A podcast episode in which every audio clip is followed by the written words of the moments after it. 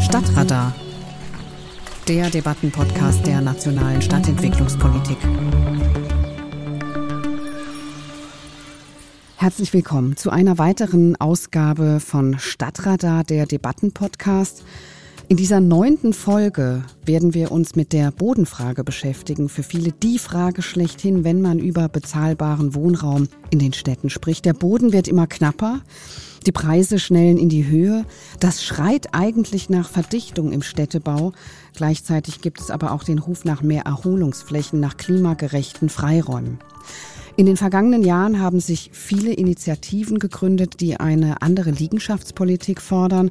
Auch die neue Leipzig-Charta geht gesondert auf die Frage nach einer gemeinwohlorientierten Bodenpolitik ein.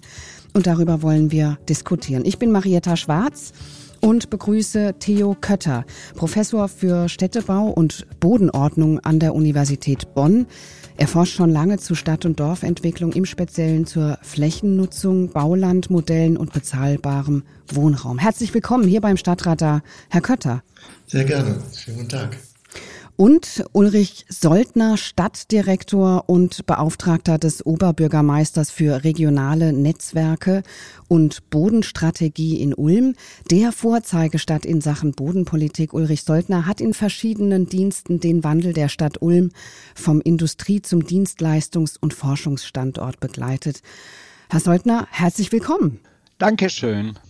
Wenn es ein Städtebauthema in den vergangenen Jahren wirklich nachhaltig in die Medien geschafft hat, dann ist es das Thema Boden, wenn auch verspätet, denn Sie als Experten, Sie sind ja schon viel länger dran an dieser Problematik. Wie hat sie sich denn in den vergangenen Jahren zugespitzt? Ist die Finanzkrise 2008 daran schuld? Vielleicht mal die Frage zunächst an Herrn Kötter. Ja, das ist eine spannende Frage. Die Bodenfrage hat tatsächlich eine Renaissance. Also ein Treiber ist sicherlich das Thema der gestiegenen Nachfrage in den Städten. Die Zuwanderung in die Städte, das ist sicherlich ein großer Treiber, verbunden mit dem demografischen Wandel. Kleinere Haushalte bedeutet mehr Nachfrage nach Wohnraum. Auf der anderen Seite die Angebotsseite. Die Städte sind darauf, auf diesen Zuwachs, auf diese Zuwanderung so nicht vorbereitet. Und deswegen haben wir ein Nadelöhr in den Städten, was die Baulandbereitstellung betrifft, hat mit langen Planungszeiten zu tun. Und ein ganz wichtiger Aspekt, das ist die Frage, dass Boden inzwischen ein Anlagegut geworden ist aufgrund der rasant gestiegenen und steigenden Bodenpreise. Also Boden nicht mehr als Ressource für die Stadtentwicklung alleine, sondern als Anlagen und damit Spekulationsobjekt. Und das treibt natürlich äh, die Bodenpreise weiter hoch und verschärft die Problematik. Herr Soldner, wie stehen Sie zu dem Thema Bodenpolitik, Bodenpreise? Ja, zunächst erinnere ich mich an eine Expertenanhörung im Januar 2014 im Bundesbauministerium. Ganztägig am Ende des Tages war das Ergebnis, wir brauchen in Deutschland ein Politikfeld Bodenpolitik. Dieses ist jetzt weit über sieben Jahre her und ich bin sehr dankbar, dass inzwischen die Erkenntnis vorhanden ist, dass dieses Politikfeld Bodenpolitik eine wichtige Rolle spielt. Für mich ist der Schuhlöffel die Nachfrage nach Wohnraum, insbesondere bezahlbarem Wohnraum, der uns geholfen hat. Mit uns meine ich jetzt die Kommunen und die dort für die Liegenschaft verantwortlichen aktiven Leute, dass dieses Politikfeld kommt. In Wahrheit benötigen wir dieses Politik halt für alle Aufgaben, die eine Kommune zu erfüllen hat. Und nach Artikel 28 des Grundgesetzes hat sie alle Aufgaben zu erfüllen. Es geht um die Altzuständigkeit in ihrem Gebiet und dafür braucht es für alles Grund und Boden. Okay, sagen Sie noch mal ein bisschen mehr dazu, Herr Soldner. Wenn es hieß 2014, wir brauchen dieses Politikfeld Boden, was ist denn daraus geworden? Also ich habe ja gerade gesagt und Sie sagen es auch, das ist jetzt ein Thema, weil wir haben irgendwie ein Wohnungsproblem. Aber ansonsten ist davon doch auf Bundesebene nicht so viel mitzukriegen, außer ein bisschen Wahlkampf, oder? Doch, da ist schon sehr viel gelaufen und sehr viel Positives. Es hat begonnen, wenn man so will, bei den Kommunen, die Kommunen haben äh, gesagt, wir müssen uns um verfügbares Bauland kümmern, weil die Förderprogramme, die zum Glück wieder aufgelegt wurden für den preisgünstigen Wohnungsbau, nicht abgerufen wurden. Man hat gemerkt, es fehlt an verfügbarem Bauland. Man hat auch gemerkt, dass es nicht sein kann, dass die Städte, die Metropolen, die Zentren alles erfüllen, was Wohnungsversorgung betrifft, sondern es geht um die Peripherie dieser Zentren und Metropolen und das Umland. Und im Juli 2019 hat das Innenministerium als Ergebnis dieser Baulandkommission ein Papier herausgebracht über so zehn Seiten, wo alles genau drin steht, hervorragend, wie die Kommunen unterstützt werden sollen bei ihrer aktiven Bodenpolitik.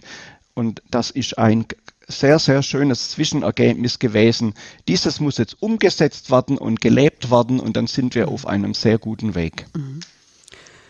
Was ist denn aktive Bodenpolitik, Herr Kötter? Ja, aktive Bodenpolitik bedeutet natürlich, dass die Kommunen das Heft des Handelns in die Hand nehmen können und als ein wesentlicher Akteur am Bodenmarkt handeln können. Und eine der wichtigsten Strategien für die Kommunen, die auch Vorrang inzwischen genießt und auch haben sollte, ist die der aktiven Bodenpolitik in dem Sinne, dass sie eine Bodenbevorratung betreiben, um dann sozusagen über die Verfügbarkeit des Bodens, dessen Nutzung und auch Steuerung vornehmen zu können. Das ist der eine Punkt, den Zwischenerwerb, den Erwerb von Grund und Boden. Und der zweite Punkt ist die Kooperation mit den Grundstückseigentümern, die sehr, sehr wichtig ist. Und diese beiden Modelle, das Kooperationsmodell und das Zwischenerwerbsmodell, das verstehe ich unter einer aktiven Bodenpolitik, bei dem die Kommunen sozusagen die Steuerung übernehmen und es nicht den Privaten überlassen, wann, zu welchem Zeitpunkt und in wie intensiv sie Grundstücke nutzen sondern das an dem Gemeinwohl orientieren und nicht an privaten Interessen. Mhm. Herr Soldner, Sie sind ja schon lange dabei in dieser Praxis der Bodenbevorratung. Da ist Ulm so eine Art Vorzeigestadt, eine Stadt, die diese Bodenfrage wohl relativ gut im Griff hat, weil Sie in Ulm schon seit Jahrzehnten, vielleicht sogar seit über 100 Jahren einen anderen Kurs fahren? Oder woran liegt das? Vollkommen richtig. In Ulm haben wir vor circa 130 Jahren begonnen. Das war zur Zeit der Industrialisierung. Man hat sehr, sehr viele Arbeitskräfte gebraucht für die prosperierenden Fabriken und musste überlegen, wie bekommen wir die Arbeitskräfte mit ihren Familien nach Ulm, wie und wo können die wohnen. So hat alles begonnen. Im Prinzip genauso wie heute. Man braucht dringend Fachkräfte und Wohnungen um die Leute unterzubringen. Und genauso war es damals auch. Und damals hat die Stadt begonnen, konsequent dieses Zwischenerwerbsmodell durchzuführen. Es wurde sowieso schon vorher immer auf Vorrat aufgekauft. Der Grundbesitz war recht groß. Auch zusammen mit der Hospitalstiftung Ulm wurden Flächen angesammelt und man hat dann gesagt, Baurecht gibt es nur dann, wenn die Stadt alle Grundstücke hat. Und so ist man dann bei der Rechtskraft eines Bebauungsplans sehr sorgfältig vorgegangen und hat Baurecht durch Gemeinderatsbeschluss tatsächlich erst dann geschaffen, gegebenenfalls für bestimmte große Gebiete auch in Bauabschnitten, wenn die Flächen alle zu 100 Prozent im Eigentum der Stadt waren, mit allen positiven Folgen.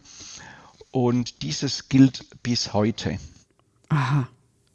Hat sie das auch schon mal in die Bredouille gebracht? Also sind Sie als Stadt Ulm schon mal an den Punkt gekommen, wo Sie gesagt haben, ah, diese Verpflichtung können wir gerade nicht gebrauchen? Äh, die Frage muss man vielschichtig beantworten. Selbstverständlich waren wir auch in der Bredouille und sind es auch heute, aber das sind Einzelfälle, nämlich dann, wenn halt dieses Prinzip bei den Eigentümern von Grund und Boden nicht akzeptiert wird und wir dann nicht aufkaufen können in einem bestimmten Einzelfall. Das fällt aber nicht ins Gewicht. Ich habe es mal hochgerechnet, das sind dann circa zwei bis drei Prozent all dessen, was wir tun und was wir wollen. Das muss man in Kauf nehmen. Ja. So, das ist die eine Seite. Und dann wartet man halt ab und weicht auf andere Gebiete. Man muss immer in Alternativen planen. In jedem Stadt- und Ortsteil weicht man dann halt aus. Die leeren Kassen, das gab es hier schon auch. Und dann hatten wir per Gemeinderatsbeschluss die Aufgabe, darzustellen, von welchen Objekten, in der Regel bebaute Objekte im Stadteigentum, wir uns trennen können und haben dann auch abgearbeitet diese Liste dieser Objekte und auch verkauft. Mit den Erlösen hat man dann wieder Grundstücke aufkaufen können, keine Frage. Das ist überhaupt ein wichtiger Punkt, ein gesicherter jährlicher Etat, um Aufkäufe zu tätigen, auch unvorhergesehene. Wie hoch ist denn der? Der liegt im Moment im Durchschnitt bei circa 16 Millionen Euro. So hat er sich eingependelt. Das ja. ist ja nicht so viel, ne? Oder? Ja gut, also aus unserer Sicht war es der richtige Etat. Selbstverständlich gab es auch mal die Notwendigkeit, Verstärkungsmittel zu beantragen, wenn wir in der City vor über zehn Jahren zwölf private bebaute Objekte aufgekauft haben und entmietet haben. Da hat dann dieser Ansatz nicht ausgereicht, aber ansonsten war das okay so bisher, um die Aufkäufe zu tätigen. Also traumhafte Zustände in Ulm, ja? Wie habe ich mir das vorzustellen, wenn Sie ein Grundstück bekommen wollen, das jemandem gehört, der nicht verkaufen will? Was macht man dann? Man wartet ab und verhandelt weiter. Und da muss ich einfach sagen, was vorher angeklungen ist. Wir haben hier eine Übereinstimmung aller Kräfte, die hier tätig sind. Also da gehören auch Bauträger und Investoren aus der Region dazu. Im Gemeinderat sowieso. Und bei den Landwirtsfamilien, die ca. 220 Landwirtschaftsfamilien haben wir hier in Ulm, immer noch, die das auch richtig finden. Ich habe gesagt, mit ganz, ganz, ganz wenigen Ausnahmefällen. Und das Wichtige dabei ist, dass eben man die Aktivitäten der Stadt, der Liegenschaftler der Stadt nicht stört, sondern die arbeiten lässt. Und dieses ist, glaube ich, ganz wichtig, dass man hier einen ungeschriebenen Konsens, eine Allianz schafft, aller, die betroffen sind von dem Thema und die Stadt arbeiten lässt. Alles basiert auf einem einvernehmlichen Vorgehen und am Ende des Tages wissen die Bauträger und die Investoren in der Region ganz genau, dass wir aufgrund dieser systematischen Vorgehensweise immer wieder verlässlich Baugebiete bringen. Fürs Wohnen, fürs Gewerbe, Baugebiete bringen und verfügbare Grundstücke aus Kommunaleigentum bereitstellen und verkaufen. Okay. Und das ja. wird so akzeptiert und begrüßt. Mhm. So, ein Drittel der städtischen Fläche besitzt Ulm. Wie sieht denn das so im Schnitt bei anderen Städten aus, Herr Kötter? Ein Drittel ist total viel, ja. Das hat natürlich mit der 130-jährigen Kultur des Zwischenerwerbs zu tun. Es gibt andere Städte wie Wolfsburg beispielsweise, die haben da auch eine lange Tradition, was äh, die Baulandpolitik betrifft und die Vergabe von Grundstücken mit Erbbaurechten und dergleichen mehr. Und deswegen haben die auch einen erheblichen Anteil im eigenen Eigentum. Aber das ist ein hoher Anteil und viele Städte haben sich inzwischen nach dem Vorbild Ulm auf den Weg gemacht, eine solche so gestaltete Bodenpolitik vorzunehmen. Zwar nicht mit 100 Prozent Zwischenerwerb, sondern das gibt es in abgestuften Formen, dass sie sagen, wir starten ein B-Plan-Verfahren erst dann, wenn wir 50 Prozent oder 30 Prozent der Flächen erworben haben. Und das folgt im Grunde genommen genau dem Mechanismus, der in Ulm funktioniert und der funktioniert auch in anderen Städten. Ich verstehe. Das heißt, funktionieren tut dieses Modell auch deshalb, weil Sie Bauerwartungsland am Stadtrand erwerben. Ist das ein Modell, was nur funktioniert, wenn man nach außen wächst? Also was passiert denn, wenn wir jetzt innerstädtische Flächen diskutieren, von denen es ja dann meistens nicht mehr so viele gibt, aber die eben auch in privater Hand sind? Mhm. Genau, also da stellt sich die Frage nochmal ganz anders, weil natürlich die Bodenwerte da viel höher sind. Und die Frage jetzt, wie kommen Kommunen an diese Flächen und wie können sie die steuern? Und da bietet es sich natürlich auch an, in den Zwischenerwerb zu gehen, allerdings dann zu den höheren Kosten. Und das ist für eine Stadt dann natürlich langfristig dann sinnvoll, wenn es sich um Schlüsselgrundstücke handelt oder wenn diese Flächen weiterhin überplant werden. Wir reden ja jetzt von der Transformation der Städte und mit Blick auf die Innenentwicklung. Und da geht es ja auch um die Nutzungsintensivierung.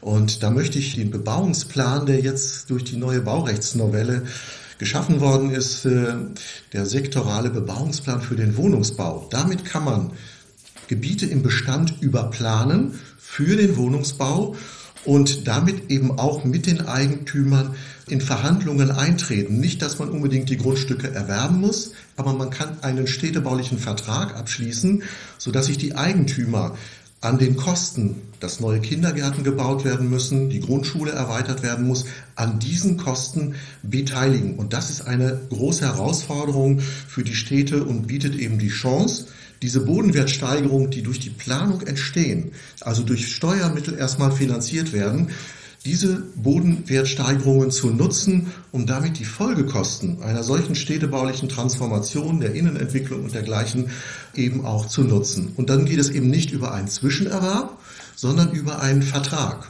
über Folgekostenvertrag. Und warum sollten die Eigentümer sich beteiligen? Oder wie bekommt man die dazu, dass sie sich beteiligen? Hier ist auch wieder der Hebel die kommunale Planungshoheit. Die Gemeinde kann natürlich davon absehen, solche Gebiete zu überplanen und damit neues Baurecht zu schaffen.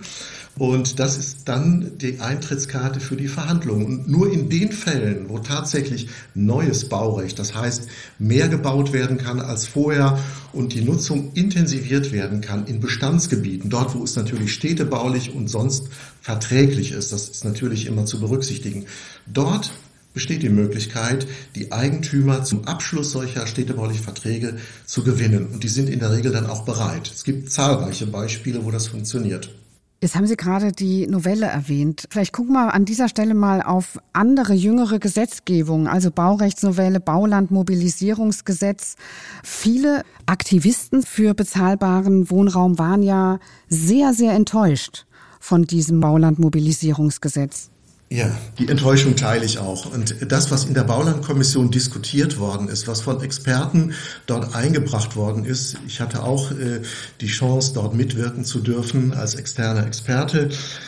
Und äh, wir haben einige Vorschläge unterbreitet, wie zum Beispiel eine städtebauliche Innenentwicklungsmaßnahme oder auch den Vorschlag, diesen Bebauungsplan 13b, jetzt nenne ich mal diesen Paragraphen, der es erlaubt, sozusagen Erweiterungen des Siedlungsgebietes vorzunehmen, ohne dass die ansonsten übliche Umweltprüfung durchgeführt wird. Also dass man die Eingriffe in Natur und Landschaft ausgleicht. Ein solches Instrument ist zumindest jetzt auch noch mal zeitlich verlängert worden und das ist natürlich kontraproduktiv wenn man ansonsten ins Baugesetzbuch vorne hineinschaut, da wird der Innenentwicklung Vorrang eingeräumt und auf der anderen Seite gibt es tatsächlich Instrumente, die die Außenentwicklung begünstigen und fördern ohne dass es zu einem Ausgleich von Eingriffen in Natur und Landschaft kommen muss. Herr Soldner, wie sieht denn das bei Ihnen aus? Sind Sie zufrieden mit dem Baulandmobilisierungsgesetz? Ja, also ich finde, wir haben vieles erreicht. Es ist die Frist zur Ausübung des Vorkaufsrechts verlängert worden um 50 Prozent von zwei auf äh, drei Monate. Es ist die Möglichkeit geschaffen worden, ein preislimitiertes Vorkaufsrecht auszuüben zum Verkehrswert. Das war wirklich schon viel erreicht worden und wir haben in diesen Empfehlungen der Baulandmobilisierungskommission, die ich vorher schon erwähnt habe, alles drin, was die kommunale aktive Ankaufspolitik stärkt, was dieses Einvernehmen herstellt. Sie müssen sich das so vorstellen, wenn alle öffentlichen Eigentümer, Bund, Land, Bahn und Gesellschaften und was dazugehört und Kirchen, wenn die sich alle ihrer Verantwortung bewusst werden und sagen, jawohl, die Kommunen müssen nach Artikel 28 ja ohnehin alle Aufgaben erfüllen, dann unterstützen wir die Kommunen, alle neue Aufgaben. Denken Sie an den Klimawandel, an die Flüchtlingsunterbringung, die Kinderbetreuung, die Bildung. Man muss sich nicht nur übers Wohnen unterhalten. Darum sage ich immer, Wohnen ist der Schuhlöffel für dieses Politikfeld.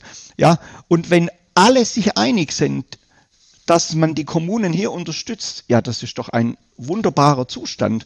Dann bekommen die Kommunen die Grundstücke, die zum Beispiel nicht mehr betriebsnotwendig sind bei der Bahn.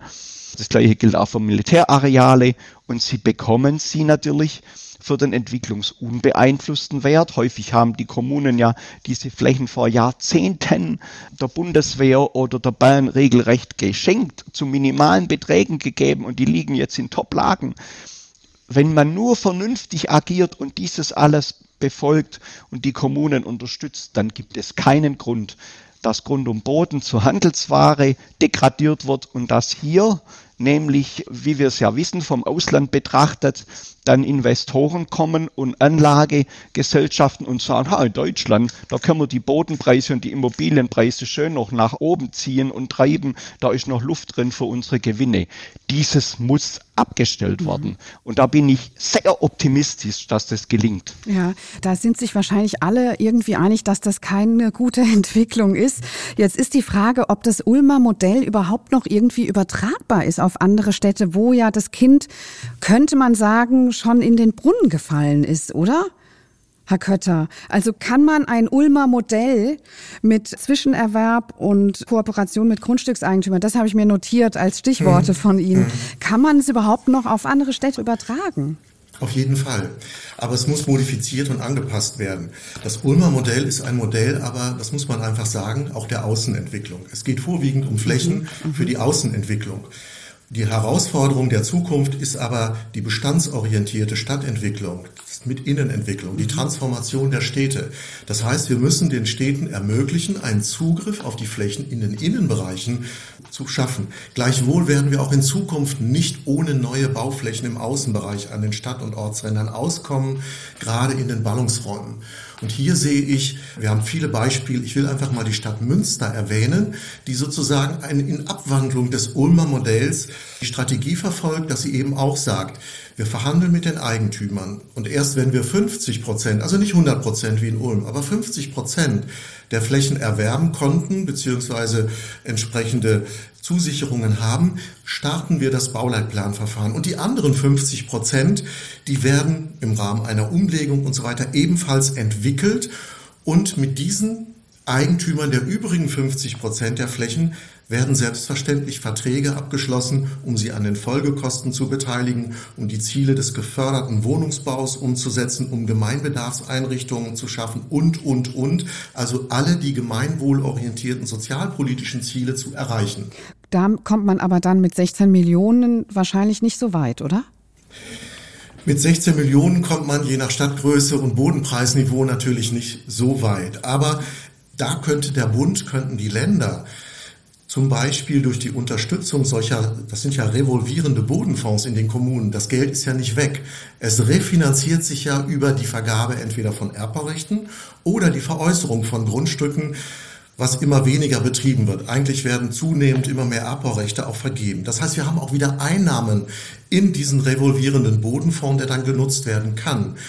Das Problem ist das Anfangskapital und da wäre sicherlich der Wunsch, dass Bund und Länder das unterstützen, indem solche revolvierenden Bodenfonds auf kommunaler Ebene oder vielleicht auch in Stadtregionen oder Regionen angelegt werden und unterstützt werden, damit dieses Startkapital zunächst mal da ist. Und das ist, glaube ich, eine wichtige, wäre eine wichtige Initialzündung, um solche Abläufe in Gang zu setzen. Okay. Herr Soldner, ist das Erbbaurecht in Ulm ein großes Thema? Das Erbbaurecht ist in Ulm kein Thema. Wir hatten 1998 das letzte gewerbliche Erbbaurecht, das auf Wunsch des Investors damals begründet wurde. Und seither haben wir ausschließlich Erbbaurechte bei Sportvereinen, wo halt die Flächen im Eigentum der Stadt bleiben und für zu errichtende Vereinsgebäude das Erbbaurecht gewählt wird, die restlichen Sportflächen per Pachtvertrag. Das Erbbaurecht das ist meine Erfahrung nach 30 Jahren praktizierender Liegenschaftler, bedeutet, dass die Fläche weg ist. Dieses Grundstück, wo Sie ein Erbbaurecht begründen, steht später nicht mehr zur Verfügung. Die Erbbaurechte werden in der Regel verlängert, wenn sie ablaufen, oder das Grundstück wird sogar verkauft. Das ist in Ulm die Beobachtung. Und das Zweite zur Refinanzierung sind die Erbauzinsen meines Erachtens bei dem Haushaltsrecht, das bei uns hier gilt in Baden-Württemberg, nicht geeignet, weil der Erbauzins in den Ergebnishaushalt gelangt, aber die Finanzierung von Grunderwerben aus dem Finanzhaushalt erfolgen muss. Und im Ergebnishaushalt sind die Erbauzinsen dann halt eine relativ kleine Position angesichts der ganz, ganz großen, zu Recht großen Ausgaben im Bereich Soziales, Bildung und Kinderbetreuung und äh, stehen nach meiner Auffassung, ich habe das auch mal rückgekoppelt mit unseren Fachleuten, nicht zur Verfügung für den Erwerb von mhm. weiteren Grundstücken. Okay, interessant. Damit gehören Sie so ein bisschen zu den Kritikern des Erbbaurechts. Hört man ja auch immer wieder Skepsis aus den Kommunen. Herr Kötter, ist das, was der Herr Soldner gerade erwähnt hat, der Grund, weshalb viele Kommunen doch irgendwie nicht so richtig begeistert sind, wenn es um das Thema Erbbaurecht geht? Dass da letztendlich man doch äh, für eine sehr, sehr lange Zeit das Grundstück aus der Hand gibt und es sich anscheinend auch monetär nicht so attraktiv ist. Die Bedenken und äh, die Kritik an dem Erbaurecht sind natürlich bekannt und das führt in den Kommunen auch immer wieder zu Diskussionen. Also wenn man einen Erbbauzins von zwei Prozent erhebt, dann ist das natürlich im Vergleich relativ gering. Aber Stadtentwicklung ist eine langfristige Aufgabe und grundsätzlich, und das ist ja eine Entscheidung der Kommune, ob sie das Erbbaurecht verlängert oder ob sie auf diese Grundstücke, wenn sich die planerischen Ziele für die Grundstücksnutzung an der Stelle verändert haben, zugreift und das Erbbaurecht eben nicht verlängert oder auch die Grundstücke eben nicht verkauft, wie das vielfach geschieht, dann hat sie ja die Zugriffsmöglichkeiten auf diese Grundstücke. Und das glaube ich, und darauf kommt es an, in diesen Dimensionen zu denken. Ich will ein Beispiel anführen. Sie kennen alle die neue Frankfurter Altstadt, die auf dem Standort steht, wo das ehemalige technische Rathaus aus den 60er Jahren stand, im Eigentum der Stadt. Und diese Flächen sind ja jetzt sozusagen historisierend, aber durchaus auch mit neuen Gebäuden, neuer Architektur aufgebaut worden. Und diese Grundstücke sind im Erbaurecht vergeben worden, weil sich die Stadt Frankfurt gesagt hat, an der zentralen Stelle wollen wir dauerhaft entscheiden dürfen und können, welche Nutzung hier langfristig entstehen soll. Und das ist, glaube ich, eine gute langfristige Entscheidung, die alle Optionen auch des Verkaufs beinhaltet. Aber ich denke, diese Option schafft das Erbbaurecht und die Option sollten die Städte zumindest ernsthaft bedenken, neben den fiskalischen Vor- und Nachteilen, die das Erbbaurecht hat. Auf jeden Fall. Zumal in einem Zustand, wo die Kommunen klamm sind, ne, in einer Zeit, wobei das wahrscheinlich ein Dauerzustand ist der Kommunen. Also an Geld mangelt immer, was man ja. ja. auch, wenn ich mal so an diese Berliner Situation in den Nullerjahren denke, wo einfach Zehntausende kommunale mhm. Wohnungen zu einem lächerlichen Preis verkauft worden sind und jetzt beginnt man das ein oder andere wieder zurückzukaufen. Das ist wahrscheinlich die unattraktivste Lösung, oder? Ich will vielleicht noch eine Bemerkung zum Erbbaurecht sagen, zu der Finanzsituation der Kommunen. Die Kommune profitiert an zwei Stellen. Zum einen über den Erbbauzins, auch wenn er gering ist. Zum anderen partizipiert sie ja an den Bodenpreissteigerungen dieses Grundstücks. Und wenn Sie das in den Innenstädten verfolgen, Herr Vogel hat das mal für München ausgerechnet, seit den 70er Jahren um 30.000 Prozent, nur damit man mal sieht, was da passiert. Das heißt, bei dem Vermögen, bei dem Liegenschaftsvermögen der Stadt entsteht ein Zuwachs, den der Kämmerer auch verbuchen kann. Und insofern ist das auch unter fiskalischen Gesichtspunkten also vorteilhaft, solche Erbbaurechte zu nutzen. Aber zu dem anderen Thema, die Verkäufe. Das ist äh, ja seit den 90er Jahren ein wichtiges Thema geworden und viele Wohnungsbestände sind veräußert worden, damit die kommunalen Haushalte saniert werden konnten. Und im Nachhinein hat sich halt herauskristallisiert, dass das offensichtlich Nachteile mit sich bringt weil man eben keine Möglichkeiten mehr hat, jetzt auf dem Wohnungsmarkt als Stadt, als Akteur zu agieren. Und viele dieser Wohnungsbestände sind ja an internationale Investoren veräußert worden. Herr Soldner hat das eben angesprochen, weil im internationalen Kontext die Immobilienpreise in Deutschland immer noch gering sind und deswegen hohe Steigerungsraten erwartet werden. Und das Interesse internationaler Investoren ist nicht zur Stadtentwicklung beizutragen, sondern natürlich, die schauen auf die Rendite und eine optimale Rendite aus Ihrer Sicht entsteht in der Regel durch Einzelprivatisierung dann von Wohnungen. Also wir reden über Modernisierung und Einzelprivatisierung. Und das ist eben das, was dann die Wohnungsmisere weiter verschärft und zuspitzt. Mhm. So und da wäre jetzt doch noch mal interessant auf Ulm zu gucken, wäre denn eine Stadt wie Ulm für einen internationalen Investor überhaupt interessant, weil in dem Moment, wo die Stadt so viel Land und Grund besitzt, nämlich ein Drittel, wie gesagt, die Spekulation ja sowieso nicht so in die Höhe schießt. Also wenn die Kommune so stark agiert und ihre Hand da drin hat, dann sind das doch Standorte, die für solche Spekulanten auch nicht so attraktiv sind, oder? Herr Soldner. Vollkommen richtig.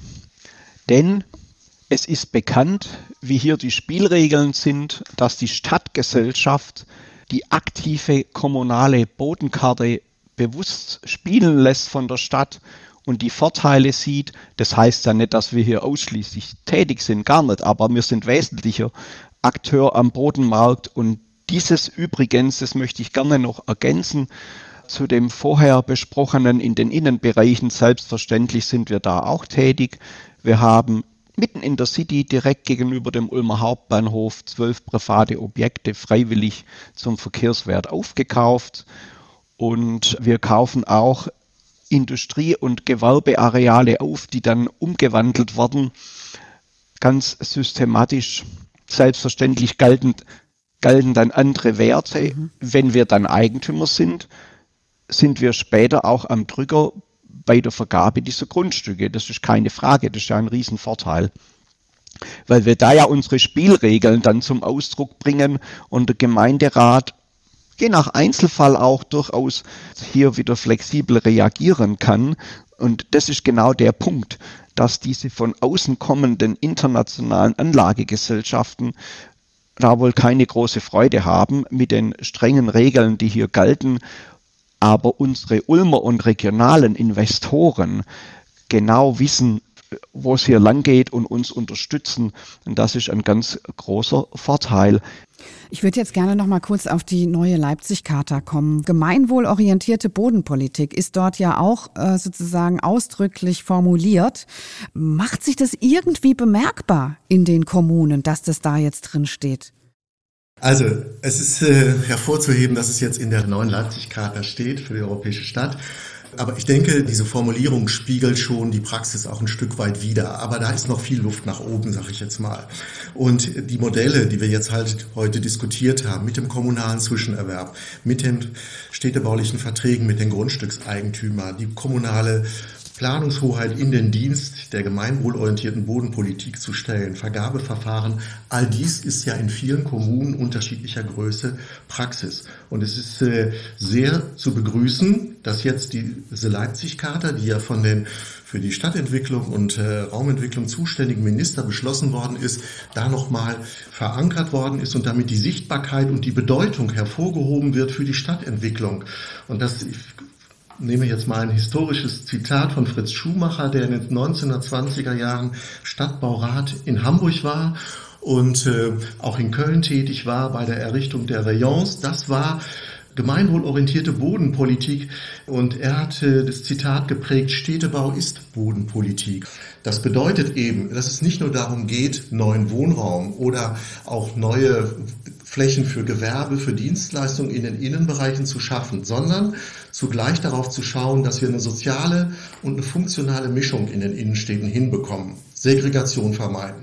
Zweitens, dass wir im Bereich Grün mehr Grünvolumen, mehr Grünflächen entwickeln. Und das scheint nicht ganz ausgeschlossen zu sein, wenn man daran denkt, dass sozusagen die dritte Dimension in vielen Städten und Gemeinden noch gar nicht ausgeschöpft ist, was das Maß der baulichen Nutzung betrifft. Das bedeutet natürlich wichtige Überzeugungsarbeit. Wo kann man und wie kann man Grünflächen anlegen? Was sind die angemessenen Dichtewerte? Und der dritte Aspekt ist eben das Thema Verkehr. Wir reden alle über Mobilitätswende, über den Umweltverbund. Und natürlich schafft Innenentwicklung, wenn wir funktionsgemischte Quartiere haben, tendenziell auch die Möglichkeit, den Umweltverbund zu schaffen. Also, ich sag mal, autofreie Innenstädte zu begünstigen, zu fördern. Das ist ja das langfristige Ziel wohl auch und damit auch einen Beitrag zu leisten zum Klimaschutz. Also die Dinge müssen zusammen gedacht werden und da kann Bodenpolitik, der Zugriff der Kommunen, so wie es in Ulm praktiziert wird, einen sehr wichtigen Beitrag leisten, indem dann eben Art und Maß der Bodennutzung sehr präzise und genau gesteuert werden können. Insofern auch an der Stelle Ulm wieder ein herausragendes Beispiel, um diese Ziele der Leipzig-Charta umzusetzen. Ich würde aber ganz gern noch mal auf neue Aufgaben eingehen, die meines Erachtens unbedingt erforderlich machen, dass wir regional denken. Ohne das Umland und die Flächen in der Peripherie schaffen das die Städte nicht, denn es kommen Aufgaben auf uns zu. Ich nenne nur zwei Schwerpunkte. Wegen dem Klimawandel wird es Klimaflüchtlinge geben in einer Anzahl, die beachtlich sein wird und da müssen wir darauf reagieren. Und ebenso zum Klimawandel gehört die Notwendigkeit der Aufforstung. Und Flächen für die Aufforstung zu gewinnen, ist extrem schwierig. Da helfen nur Zusammenarbeitsmodelle in der Region, weil ja erwiesen ist, dass Aufforstungen am meisten helfen, um die Beschleunigung beim Klimawandel zu verringern und mhm. zu reduzieren. So, wir kommen mal in die Schlussrunde. Ähm, wir haben die ganze Zeit von den Kommunen, auch von der Region gesprochen. Aber was ist denn jetzt eigentlich in dieser großen Bodenfrage die Rolle des Bundes? Geht es letztendlich auch um Fragen der Besteuerung? Vollkommen richtig. Ich würde mir wünschen, dass steuerliche Anreize geschaffen werden für die Landwirte und Landwirtschaftsfamilien, die bereit sind, den Kommunen Flächen zu verkaufen.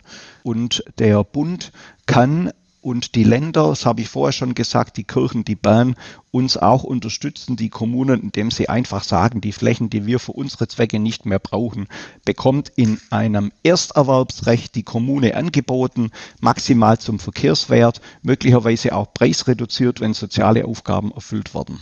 Okay, und was machen wir innerstädtisch, Herr Kötter? Das ist die Herausforderung. Also meine Vorstellung wäre, jetzt haben wir schon eine Erweiterung des preislimitierten Vorkaufsrechts. Da würde ich mir wünschen, dass das nicht nur entwickelt wird oder angewendet werden darf künftig für Städte mit angespanntem Wohnungsmarkt, sondern dass man das generell öffnet für Maßnahmen der Innenentwicklung, weil das die Herausforderung aus meiner Sicht ist für die Stadtentwicklung der Zukunft. Zweitens würde ich mir wünschen, dass wir so etwas bekommen wie ein aktives Ankaufsrecht der Kommunen. Nicht nur, also das Vorkaufsrecht greift ja nur, wenn der Eigentümer ohnehin bereit ist, sein Grundstück zu verkaufen. Aber was ist denn mit den Grundstücken, die brach liegen, nicht genutzt werden? Wie können diese Grundstücke einer Nutzung zugeführt werden? Und da haben wir bisher nur ein sehr schwaches Baugebot. Und auf der anderen Seite fehlt es an der Möglichkeit, ein aktives Ankaufsrecht auszuüben. Und dann vielleicht zum Thema Grundsteuer.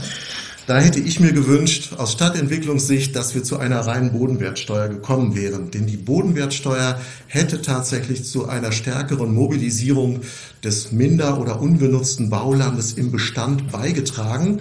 Denn es hätte, jetzt haben wir die Baulandsteuer C, die es den Kommunen ermöglicht, sozusagen für solche Grundstücke den Hebesatz zu erhöhen. Aber eine reine Bodenwertsteuer hätte doch noch einen erheblich höheren Beitrag leisten können. Das war Stadtradar, der Debattenpodcast. Boden gewinnen, ist das die Antwort auf die Bodenfrage, lautete das Thema der heutigen Ausgabe. Ich bin Marietta Schwarz und bedanke mich bei meinen Gesprächspartnern Theo Kötter, Professor für Städtebau und Bodenordnung an der Universität Bonn. Vielen Dank Ihnen, Herr Kötter. Gerne. Und danke auch an Ulrich Soldner, Stadtdirektor und Beauftragter des Oberbürgermeisters für regionale Netzwerke und Bodenstrategie in Ulm. Herr Soldner, vielen Dank. Vielen Dank auch. Weitere Informationen finden Sie unter www.machtstadtgemeinsam.de.